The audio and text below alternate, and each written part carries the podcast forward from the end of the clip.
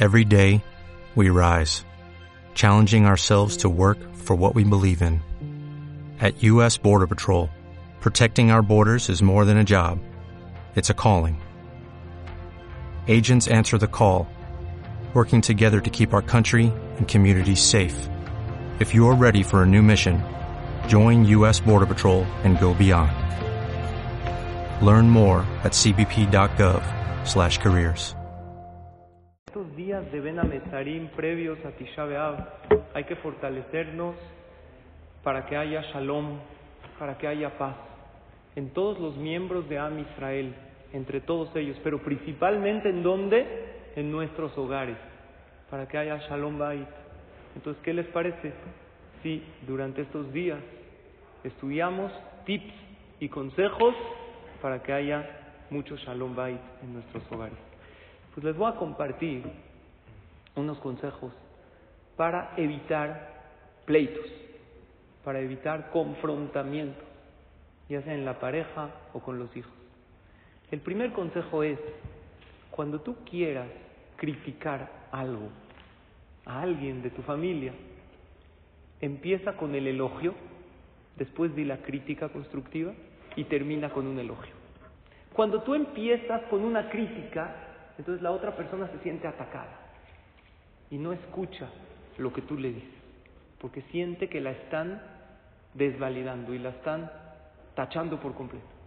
Pero cuando tú empiezas con un elogio y tú le dices a tu hijo, a tu hija o a tu pareja, mira, valoro mucho esto y esto que haces por mí, esto que haces, cola acabó, te felicito. Nada más, un pequeño punto quisiera decirte a lo mejor podrías mejorar y vuelves a terminar con un elogio, pero de hecho tú eres increíble y maravilloso. La otra persona, ¿cómo lo toma? Mucho mejor.